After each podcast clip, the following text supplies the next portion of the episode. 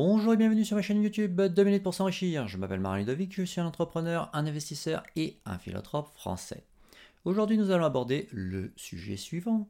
Pourquoi une marge élevée est bonne pour les investisseurs et mauvaise pour les clients?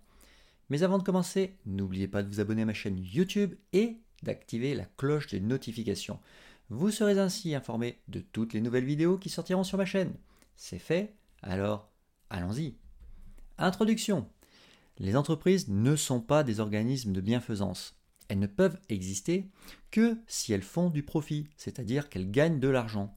Pour générer des flux de revenus leur permettant de survivre et de se développer, les sociétés doivent obtenir beaucoup plus d'argent que leur simple coût de production. On parle alors de marge. La marge se définit comme la différence entre le prix de production et le prix de vente. Plus cette différence est élevée et plus la marge d'une entreprise est importante.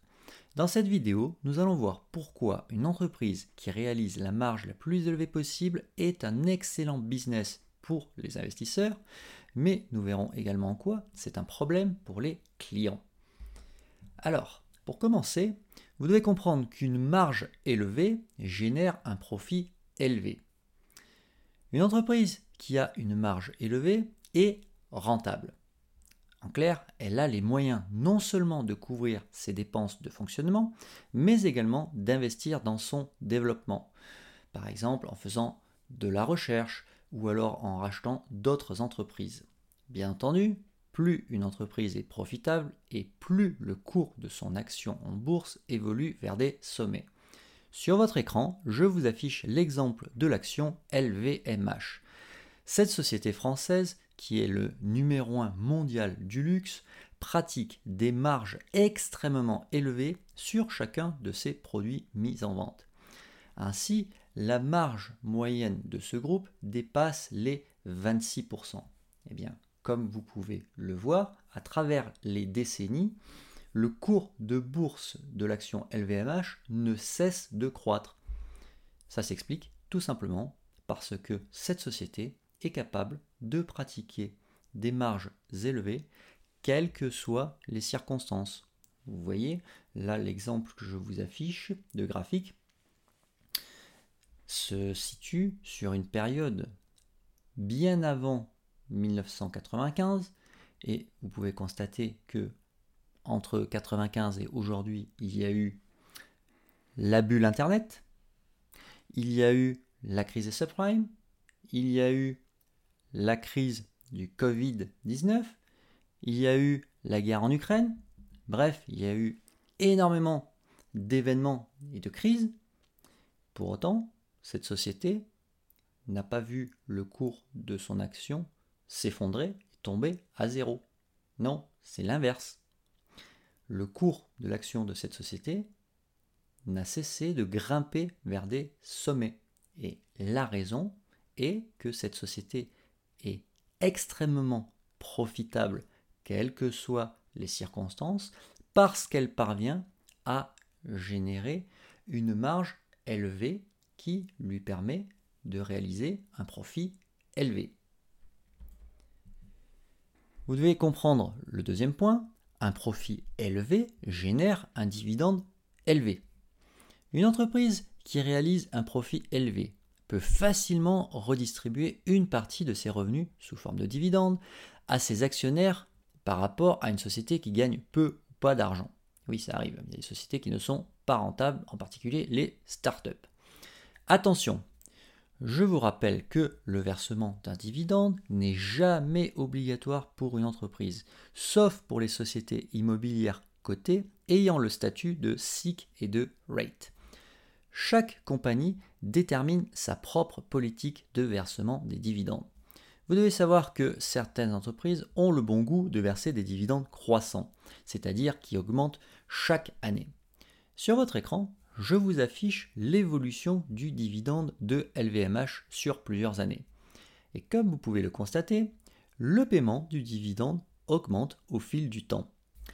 Comment c'est possible? Eh bien, cela s'explique le fait que cette compagnie est capable de maintenir voire d'accroître sa marge au fil des années, et ce, quelles que soient les circonstances.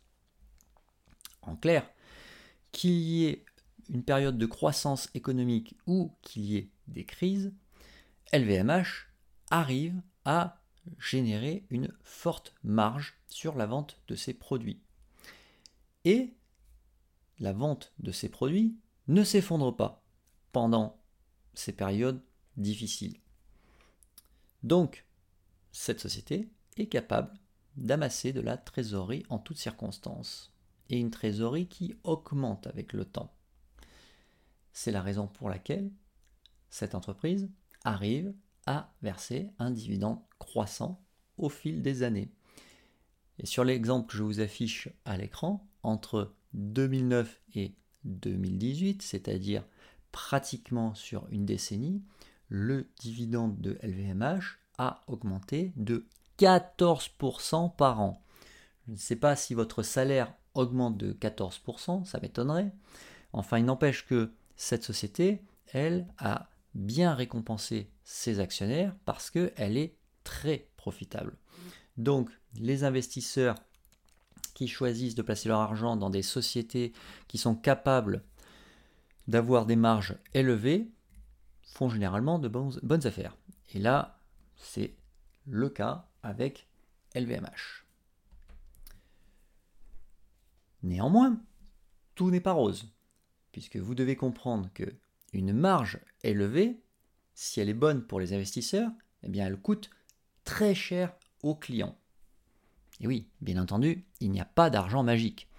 Pour qu'une entreprise puisse générer une marge élevée, elle doit pratiquer des prix élevés. Je vous ai pris l'exemple de LVMH car c'est facile à comprendre. En effet, dans l'industrie du luxe, le prix élevé pour un produit est la norme. Dans ce marché, le marché du luxe, les consommateurs n'achètent pas un objet pour son utilité ou pour sa qualité de finition, mais pour le statut social auquel il renvoie. bien sûr, les produits de luxe sont des produits de qualité, qui sont bien finis, mais ce n'est pas pour cette principale raison que les gens achètent ce type de produit. Non, c'est pour l'image qu'ils renvoient, pour le sentiment d'appartenance à un groupe de privilégiés, à une élite. Et donc, les sociétés qui œuvrent dans le marché du luxe exploitent ce besoin humain de se sentir privilégié et pour cela, elles font payer très cher leurs clients. Bref, vous l'aurez compris, une entreprise qui pratique des marges élevées vend ses produits chers. C'est excellent pour ses profits, mais ce n'est pas bon pour le portefeuille des clients. Et pour que vous le compreniez mieux, je vous affiche sur votre écran quelques exemples de sacs à main vendus par LVMH. Comme vous pouvez le constater, le prix de vente est de 2500 euros, globalement. C'est hors de prix. Ça représente 100 fois plus cher que des sacs équivalents sans marque. Alors, comme je vous l'ai dit, LVMH n'a aucun problème à les vendre parce qu'elle s'adresse à des gens qui cherchent à se distinguer du lot et donc qui sont prêts à mettre le prix pour acheter ces produits. Mais il est clair également que pour LVMH, produire ce type de sac à main de luxe ne coûte pas 2500 euros. Si ça lui coûte 100 euros, c'est déjà bien. Donc elle arrive à réaliser une marge considérable en vendant ses produits. Donc vous devez comprendre que une société qui réalise des marges élevées est excellente pour les investisseurs, mais par contre pour les clients, bah, effectivement, ça coûte cher pour le portefeuille. Alors pour conclure, en tant qu'investisseur, il est bon de privilégier les entreprises avec des marges élevées. Oui, vous l'aurez compris, si vous voulez recevoir des dividendes croissants, il faut plutôt privilégier des entreprises qui sont capables d'avoir des marges élevées et généralement les entreprises qui ont des marges élevées ont des avantages concurrentiels durables, c'est-à-dire qu'elles arrivent à écarter durablement la concurrence pour pouvoir continuer à pratiquer des prix élevés.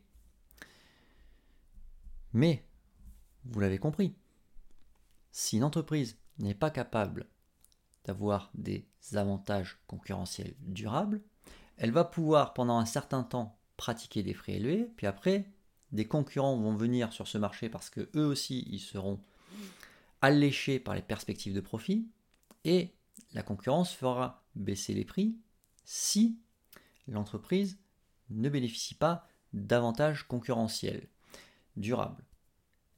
Quels sont les types d'avantages concurrentiels durables Eh bien, ça peut être euh, des économies d'échelle, des brevets, des marques désirables, etc., etc., qui lui permettent d'acheter moins cher et ou de vendre à un prix plus élevé.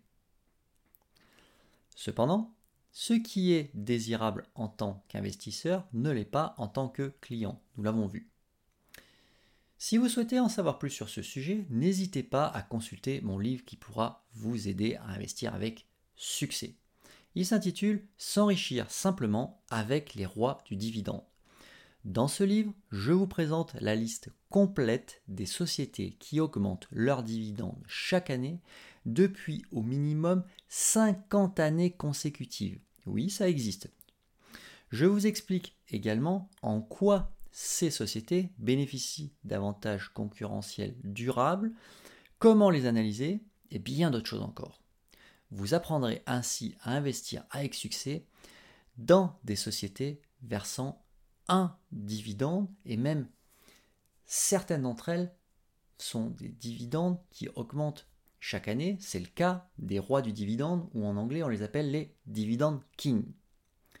Donc ce type de compagnie est parfait pour les investisseurs qui veulent voir leurs revenus passifs augmenter sans rien faire au fil du temps. Cet ouvrage est disponible en version papier chez Amazon, en version e-book chez Amazon, Apple, Google, Kobo, etc. Je vous dis à bientôt dans une prochaine vidéo.